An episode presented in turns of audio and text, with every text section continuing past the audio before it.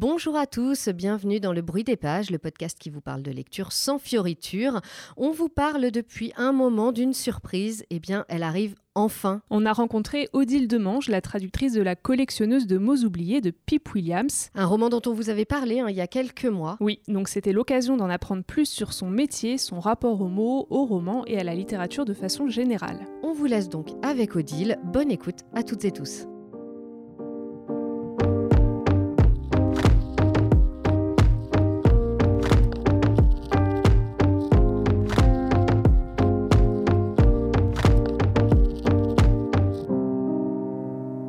Bonjour, je m'appelle Odile Demange et je suis traductrice littéraire. Je vis dans un tout petit village, mais très joli, au fond de la Dordogne. Est-ce que euh, vous pouvez nous dire quel est votre parcours? J'ai un parcours qui est peut-être un peu atypique ou du moins un peu ancien, parce que j'ai commencé la traduction à une époque où il y avait très peu de formation réelle, alors que maintenant il existe des, des masters pro de traduction dans beaucoup d'universités, et même des licences de de langue étrangère appliquée, des choses comme ça, ce qui n'existait absolument pas de mon temps. En plus, j'ai jamais pensé à être traductrice au départ. Je voulais faire du journalisme. Et euh, j'ai fait des études d'histoire parce que pour entrer au CFJ à Paris, on m'avait dit qu'il vaut mieux avoir déjà une licence ou au moins deux ans de, de formation assez générale. Donc j'ai fait une licence d'histoire et puis euh, j'ai fait un stage dans un journal en Alsace où j'habitais à l'époque. Et je me suis dit, mais c'est pas ça que j'ai envie de faire en fait. Donc j'ai continué mes études d'histoire, je me suis inscrite au concours d'enseignement. Et là, pareil, en milieu d'année, je me suis dit, mais j'ai jamais voulu être prof, pourquoi est-ce que je fais ça? Donc j'ai encore obliqué, j'ai fait un diplôme de bibliothécaire parce que j'adorais les livres depuis toujours. Et euh, le journalisme, c'était un peu ça aussi, c'était écrire, être dans le monde de l'écrit. Donc j'ai fait ce diplôme, j'ai travaillé justement à la fac d'histoire où j'avais fait mes études pendant deux ans dans une bibliothèque et je me suis rendu compte que oui, on était en contact avec des livres, mais avec l'extérieur des livres, pas avec l'intérieur. On distribue les livres, on les recolle, on met des étiquettes, on les, on les catalogue, et que c'était pas non plus vraiment ce que je voulais faire. Et comme je travaillais pas à temps plein, j'avais du temps pour aider les profs qui avaient été mes profs pendant mes études et euh, il savait que je parlais anglais et allemand. Il me demandait de lire des livres et de voir si, euh, je sais pas, si Konrad Adenauer avait parlé de ceci ou de cela, si c'était dans le bouquin, etc. Ou de leur faire un résumé du livre. Et ça, ça m'avait bien plu, effectivement, comme travail, mais c'est pas un vrai métier non plus. Un jour, il y a un prof d'histoire de l'art qui est venu me voir en me disant Oui, il paraît que vous traduisez un petit peu des choses.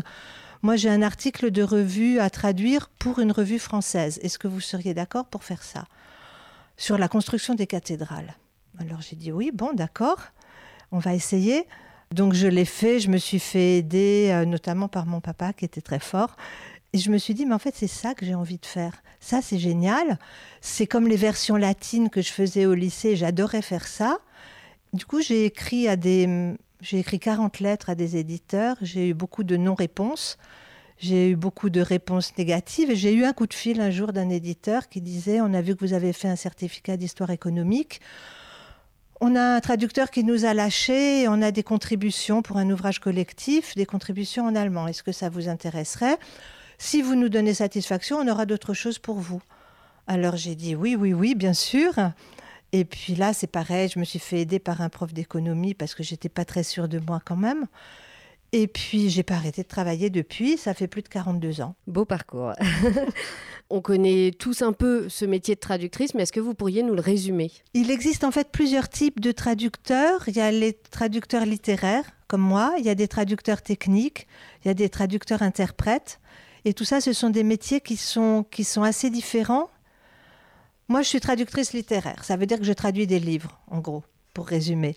Alors ça peut être des essais, des biographies, des, traités de ceci ou de cela, ce qu'on appelle de la non-fiction en jargon éditorial, ou de la fiction, c'est-à-dire du roman. Et je me partage à peu près à parts égales entre les deux.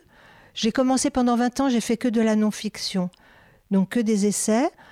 D'abord parce que c'est ce qu'on me proposait. Et puis ensuite, parce que je me sentais plus à l'aise là-dedans, je me disais, c'est difficile. Bon, là, quand, on fait de la non-fiction, il faut rendre le sens d'une façon qui soit extrêmement lisible, facile à comprendre. mais on n'est pas sans arrêt à se dire, voyons, il a choisi ce mot-là, est-ce que c'est vraiment très très important? Qu'est-ce que ça donne en français? Comment être au plus près de la pensée de, de l'auteur? Donc c'est pas plus facile parce qu'il faut beaucoup de connaissances plus techniques, mais c'est plus confortable, mettons. Mais quand on a commencé à faire de la fiction, on se rend compte que c'est pas si difficile que ça, parce que les, les auteurs qui ont un vrai style, ça se fait tout seul. En fait, ça, c'est comme euh, si on transposait et ça se, le style surgit tout seul. Enfin, c'est l'impression que j'ai eue, un peu comme ces dessins qu'on a quand on est enfant, où on frotte et où l'image apparaît. Et en fait, c'est un petit peu ça. On frotte, on frotte, et puis, et puis ça y est, c'est bon. Vous avez une préférence entre non-fiction et fiction? Non, j'aime bien alterner. J'aime bien alterner les langues aussi. J'aime bien avoir de l'allemand ou de l'anglais selon les cas. Euh, c'est pas la même démarche intellectuelle entre fiction et non-fiction. Quand c'est de la non-fiction, en plus, on apprend plein de choses. C'est génial parce qu'à chaque livre, on apprend des nouvelles, euh, des nouvelles choses. La fiction, on est peut-être plus plus en osmose avec l'auteur, vraiment. C'est-à-dire qu'on on se met dans sa peau, on a, on a une espèce de... Euh, je sais pas, c'est pas une transformation, mais, mais il se passe quelque chose, effectivement. Oui, on entre dans sa peau, enfin on essaie en tout cas, et dans le meilleur des cas, on y arrive, et on se sent très proche de ce qu'il a écrit, on absorbe tout ça, aussi bien le style que le vocabulaire, que tout l'univers qui, qui transparaît dans les, dans les livres. Donc c'est c'est plus affectif, je dirais. Il y a une richesse plus sentimentale qu'intellectuelle. Qu'est-ce qui vous a attiré dans le métier de, traductrice? Ce qui me plaît beaucoup dans le métier de traductrice, c'est de jouer avec les mots. C'est ça que j'aimais déjà en, en, version au lycée. J'adorais la version latine et la version grecque parce qu'on a, on a plein de possibilités différentes en fait. Il n'y a pas une traduction qui est juste. Et là, c'est toujours pareil. Bon, alors il y a une traduction qui est publiée, mais ça ne veut pas dire qu'elle est juste et que c'est la seule. Il y a plein de possibilités. Et euh, je vois ça parce que j'anime des ateliers de traduction avec des, lycéens de temps en temps. Et ils ont des idées géniales. Ils, proposent des tas de choses. Alors ça peut être bien ou pas bien, mais j'essaie de leur montrer qu'il n'y a pas une solution juste et le reste qui est faux. On peut toujours... Oui, c'est c'est un jeu. Alors chacun avec sa sensibilité personnelle va trouver que ça c'est mieux et il aura peut-être raison. Enfin, on est comme une espèce de, filtre à travers lequel les, mots passent. Il faut les restituer dans notre vocabulaire à nous. Mais, euh, c'est ce jeu, effectivement. C'est de partir de quelque chose pour arriver à autre chose, mais qui reste aussi près que possible, mais qui est passé par nous, qui est passé à travers nous. Euh, je compare souvent ça en fait à, l'interprétation musicale parce qu'on a, on a une partition, elle est écrite, elle est immuable. Et avec tout ce qu'on est soi-même, on la transmet à des gens qui ne sont pas capables, en lisant la, euh, la, partition, qui ne sont pas capables de l'entendre. Et là, c'est pareil, en fait. Les mots sont écrits dans une langue que des gens ne comprennent pas, et il faut leur rendre ce message euh, compréhensible.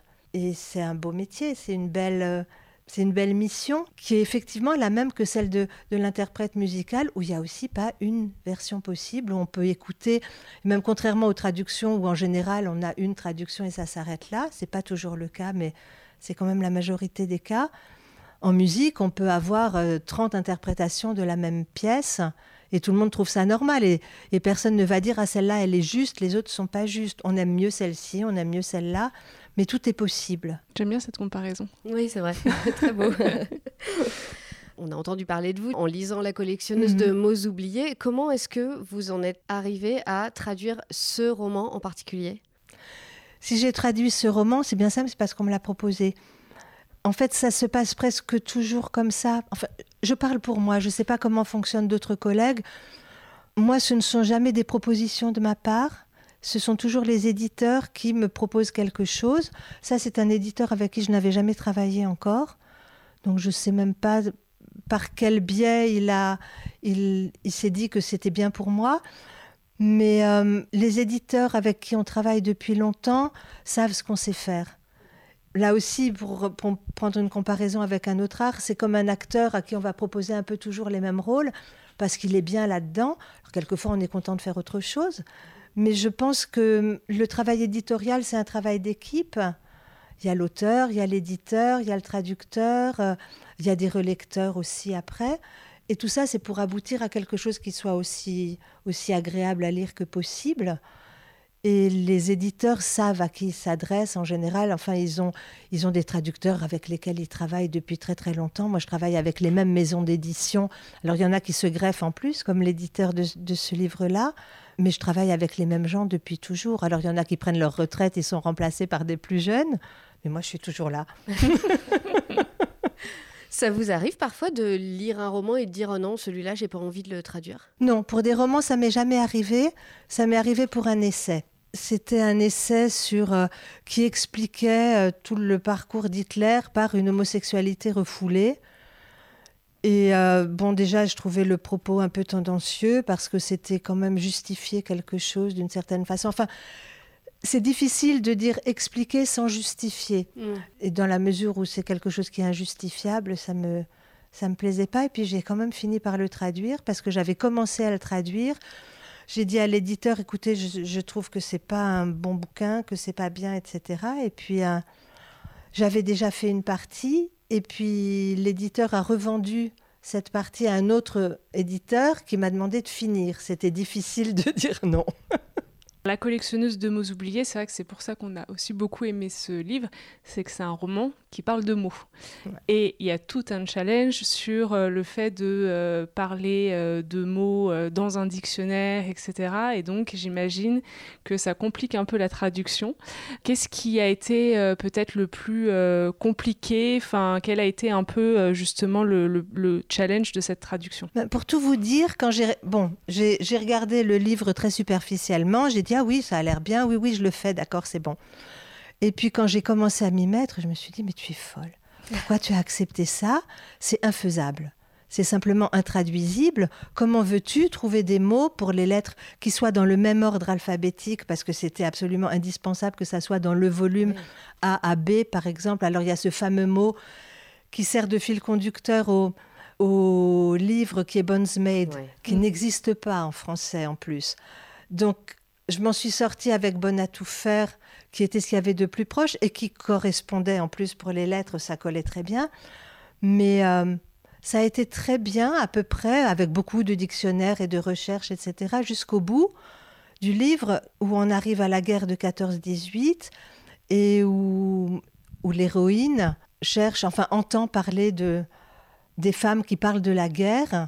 Le mot en anglais c'est war donc avec un W. Donc ça doit entrer dans les derniers volumes du dictionnaire, ce qui n'était pas possible parce qu'en français, guerre, c'était forcément publié déjà. Donc je m'en suis sortie effectivement par un subterfuge en disant, parce qu'il y avait des suppléments à chaque volume, en disant que, ça, que les citations qu'elle avait trouvées prendraient place dans un volume de suppléments.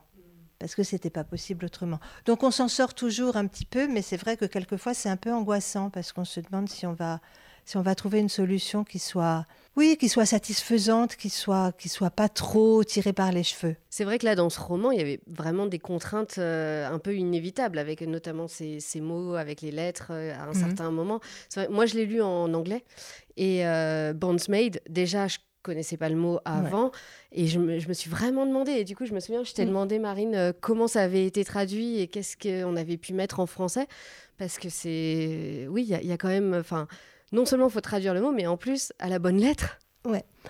Alors pour Bones Made, effectivement, je me suis demandé aussi comment je l'aurais traduit si je n'avais pas eu cette contrainte mm. de lettres. Et j'ai pas de réponse. Je sais pas parce que servante, c'est pas tout à fait ça non plus. C'est effectivement une servante qui est attachée à une à une famille et qui, et qui ne la quitte pas sans que ça soit du servage. Elle est, elle est payée et elle pourrait partir si elle le voulait en réalité je crois que c'est effectivement une bonne à tout faire qui reste dans la, dans la famille toute sa vie, quand tout se passe bien.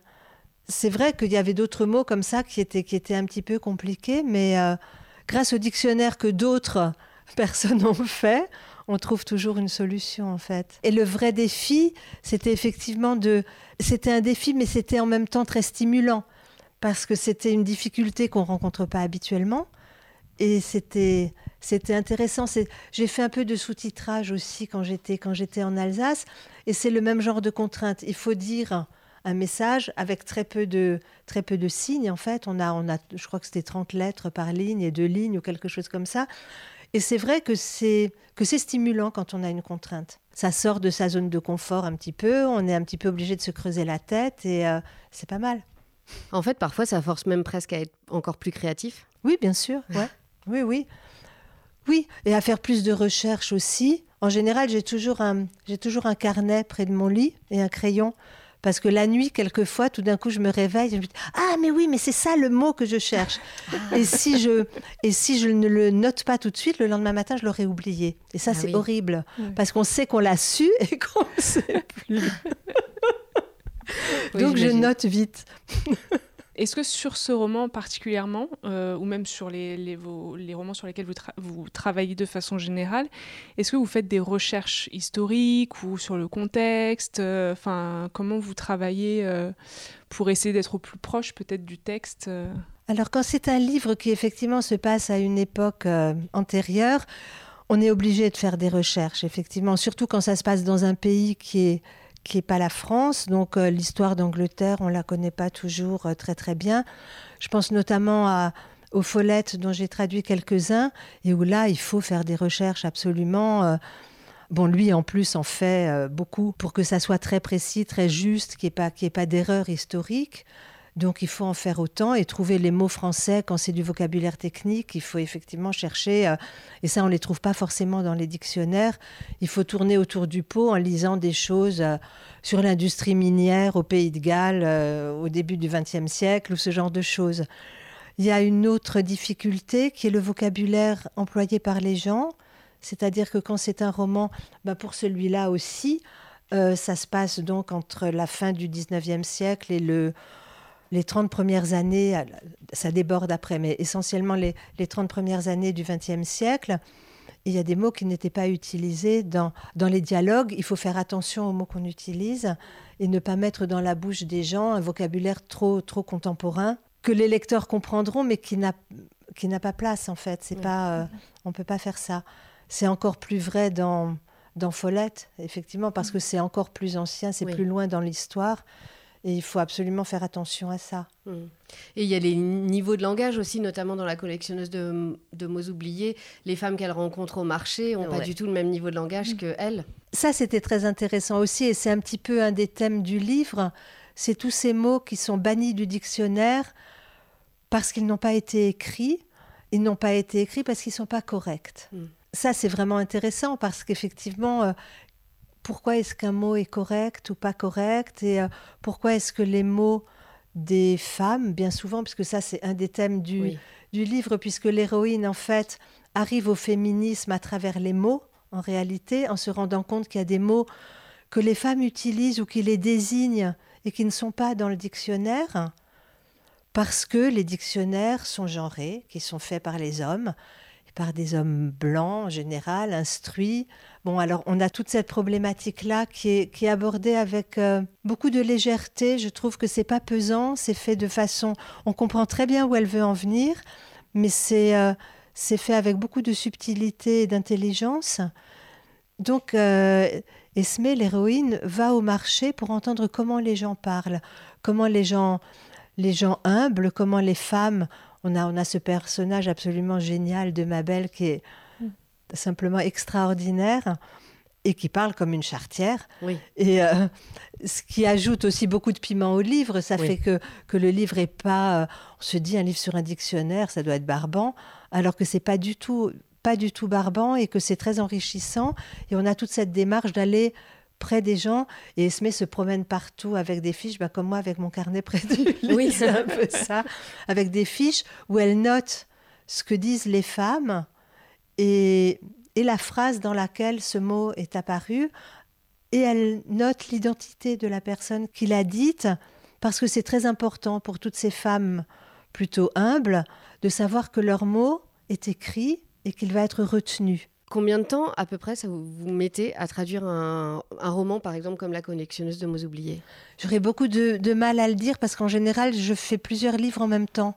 J'aime bien aussi avoir deux livres, faire le matin quelque chose et autre chose l'après-midi, parce que c'est pas, je sais pas, je, je sais pas comment ça fonctionne un cerveau, mais j'imagine que c'est pas les mêmes neurones qui se qui se connectent et c'est moins fatigant que de faire la même chose toute la journée. Je dirais que si je devais passer toute la journée sur un livre comme ça, ça devrait prendre euh, deux mois et demi, quelque ah, chose comme ça. Et en faire deux euh, en même temps, vous vous mélangez pas? Non, pas du tout, parce que dans le meilleur des cas, mais alors là c'est le cas idéal, euh, je fais un livre en anglais, un livre en allemand, un essai et un roman. Ah Donc comme ça, c'est vraiment très différent. Mais ça, c'est le cas idéal. C'est pas toujours comme ça.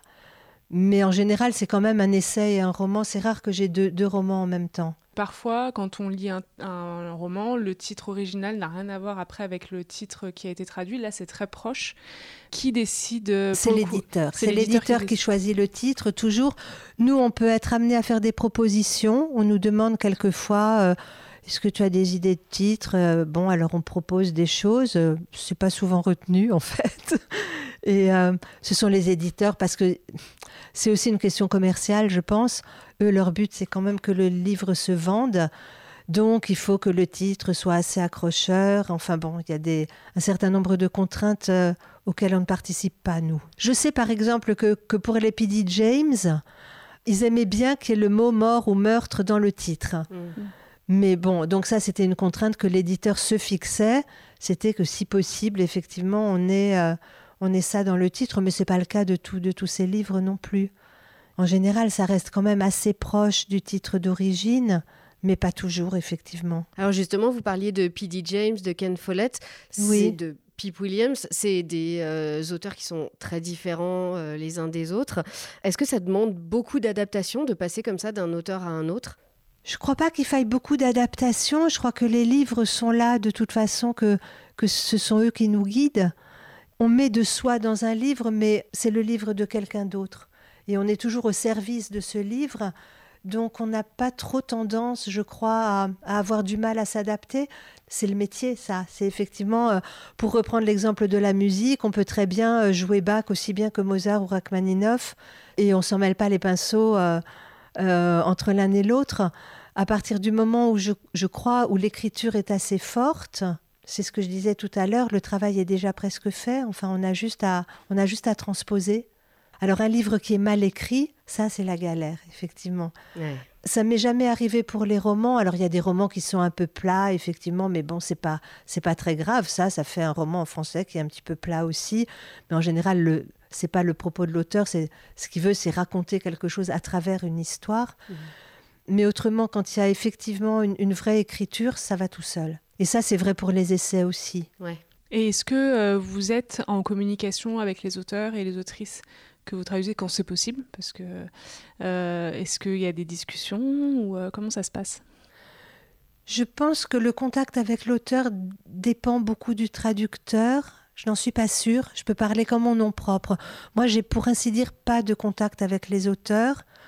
Quelquefois, pour des essais, j'ai eu des contacts par mail pour préciser un point, mais c'était très très rare.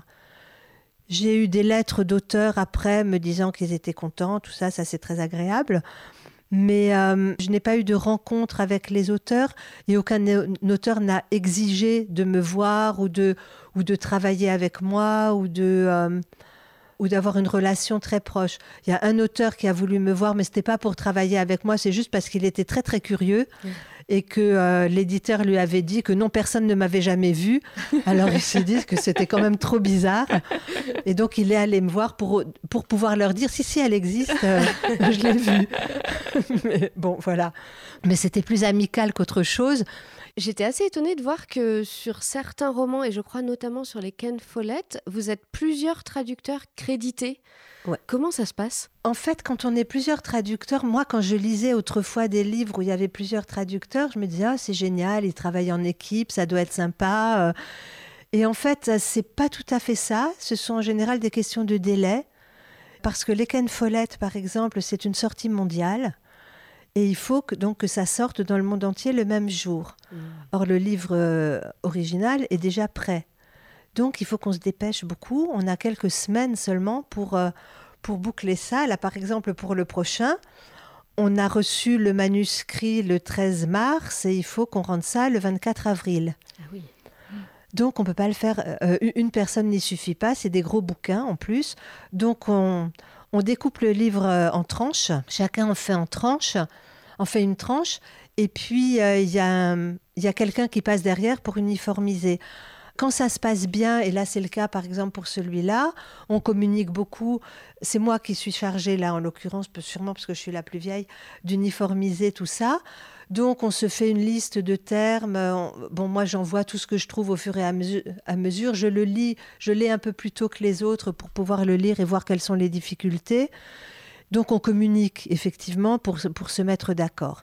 Et après, en, en dernier recours, mes collègues m'envoient leur texte et je reprends pour effectivement pour, euh, pour, pour qu'il n'y ait pas de, euh, d'écart entre les styles. Traduire un texte, c'est vrai que c'est aussi traduire une culture. Et euh, parfois, il, y a, il peut y avoir un peu des, des débats avec des termes sensibles. Alors, les, les plus récents, on pense par exemple avec euh, Agatha Christie, le- tout le débat qu'il y a eu avec Ils étaient 10, Deep Tineg, etc. Euh, comment est-ce que le métier de, de traducteur évolue avec ces, ces questions de société et est-ce qu'il évolue même Le métier de traducteur évolue un peu avec ces problèmes-là parce qu'on est obligé d'en tenir compte. J'ai récemment traduit un livre qui parle de la forêt tropicale, tout simplement, et euh, l'auteur parlait de population indigène en mettant une majuscule à indigène pour témoigner de son estime pour ces populations. Moi, j'ai fait comme lui, j'ai traduit par population indigène, me disant indigène, pour moi, c'est un mot qui est neutre. En fait, il se trouve que les Nations Unies ont fait une directive pour dire qu'en français, le mot indigène n'est pas neutre. Et qu'en raison du passé colonial de la France, on ne peut pas utiliser indigène comme dans d'autres pays, et que donc on doit utiliser autochtone. Donc ça, c'est quelque chose que l'éditrice m'a fait savoir, parce que moi j'ai envoyé mon manuscrit euh, sans, sans problème avec indigène, et elle m'a dit, non, mais là, il va falloir qu'on change tous les indigènes par des autochtones, parce qu'il y a une directive, effectivement, on ne peut pas. Donc, on est touché, effectivement, directement. Et là, dans le livre que je traduis actuel- actuellement, dans, dans l'essai que je traduis, il est question d'indigène, c'est un livre en allemand, il est question d'indigène, et j'ai tout de suite soulevé le lièvre avec l'éditrice en disant, bon voilà, je viens d'avoir le problème sur un autre bouquin, qu'est-ce qu'on fait? Parce que c'est un livre en plus où, l'autrice aime bien appeler un chat un chat et dire les choses clairement. Alors, bon, elle m'a dit non, il vaut mieux mettre autochtone s'il y a une directive de l'ONU, c'est comme ça, voilà. Sinon, en règle générale, c'est vrai que le langage évolue et c'est une bonne chose. Euh, les mots évoluent aussi, ça c'est ce, ce qu'on ce qu'on montre beaucoup dans, dans ce livre aussi, c'est pas figé. Et ça, je trouve que c'est bien. Par exemple, tout à l'heure, j'ai dit autrice, ce que j'aurais sûrement pas dit il y a encore cinq ans. Bon, pourquoi pas? Alors, ce qui se passe avec les histoires de, oui, d'Agatha Christie ou de Roald Dahl tout récemment, ça m'a presque fait pleurer parce que j'ai tellement adoré les livres de Roald Dahl, justement avec le côté pas correct. On a le droit de pas être correct. Et on a le droit d'appeler un chat un chat, et on a le droit de dire con, comme on le voit dans ce livre, et on a le droit d'être grossier s'il le faut. Alors qu'il faille pas heurter certaines sensibilités, ça je comprends, mais je pense qu'on va en revenir aussi de ça. Alors ça me gêne un petit peu, effectivement, quand on, euh, oui, on peut plus parler de d'handicapés, il faut dire personne en situation de handicap. C'est la même chose, c'est simplement tourner autour du pot pour dire une réalité sans que ça soit malveillant, le moins du monde. Et si on pouvait prononcer le mot nègre sans que ça soit malveillant, il y aurait aucun problème. C'est un mot qui veut dire noir, c'est tout. Étymologiquement, il n'y a n'y a pas de jugement de valeur dans le mot lui-même c'est l'usage qu'on en fait. Mm. Et ça, on peut se dire que l'usage peut changer et que ça serait bien de pouvoir euh, utiliser les mots qui existent sans, sans se faire attaquer parce que euh, parce que c'est sujet à caution. Aujourd'hui, euh, il y a ce grand débat autour des euh, lecteurs en sensibilité, Mm. euh, métier qui est apparu aux États-Unis, qui consiste donc à vérifier un texte avant publication pour corriger d'éventuels stéréotypes. Qu'est-ce que vous en pensez, vous? Je sais pas très bien quoi en penser. C'est pareil, c'est euh, qu'on ne heurte pas les gens. Je trouve ça normal. Euh, ça peut être des questions de de religion, d'ethnie ou de choses comme ça. C'est vrai qu'il faut faire attention à ce qu'on dit pour pas justement parce que parce que les mots sont chargés de plus que les lettres dont ils sont composés et que euh, et que si ça doit blesser quelqu'un, il faut éviter de le faire. Mais en même temps, ça me, ça me dérange parce que j'aime les mots et qu'on me dise euh, non, il faut pas dire ça parce que euh, ça, peut, ça peut heurter. Je trouve que c'est un petit peu dommage parce que c'est aussi faire un procès d'intention à l'auteur en amont. Il vaut mieux ne pas publier les choses qui sont trop abominables, peut-être, euh, plutôt que de changer des mots pour rendre le discours plus digeste. C'est un petit peu hypocrite aussi il me semble. Pip Williams va sortir un nouveau roman. Est-ce que vous pouvez nous en dire un petit peu plus Ou c'est secret euh, Je ne sais pas si c'est secret ou pas, je pense pas. Mais je ne peux pas vous en dire plus parce que je ne l'ai pas lu. Il ne faut ah, pas le dire à l'éditeur. J'ai juste vu que ça se passe dans le, dans le milieu de l'imprimerie cette fois. Mais euh, J'en ai pas lu plus parce que, en fait, comme je peux pas m'y mettre tout de suite, si je le lis, je vais avoir envie de le faire. Et comme je suis une fille sérieuse, je, veux d'abord finir ce que je suis en train de faire. Et à partir du 30 mai, je pourrais vous en dire plus parce que j'aurai fini ce qui m'occupe actuellement et je vais pouvoir m'y plonger et je commencerai par le lire en entier. Et puis voilà. Ok. On attendra du coup. Voilà, on a oui, il faudra. On fera un supplément. Voilà. Ben, merci beaucoup alors. Bah, de rien. Merci beaucoup. Merci beaucoup à Odile Demange de nous avoir reçus chez elle pour cette interview. On espère que vous avez appris plein de choses comme nous et que ça vous a donné envie de lire le livre si ce n'est pas déjà fait. Vous pouvez retrouver cette interview en intégralité et en vidéo sur notre page YouTube et on se retrouve comme toujours sur Instagram. N'hésitez pas à liker et à partager autour de vous. Et on se retrouve bientôt pour un nouvel épisode du bruit des pages. D'ici là, passez un bel été et rendez-vous à la prochaine page.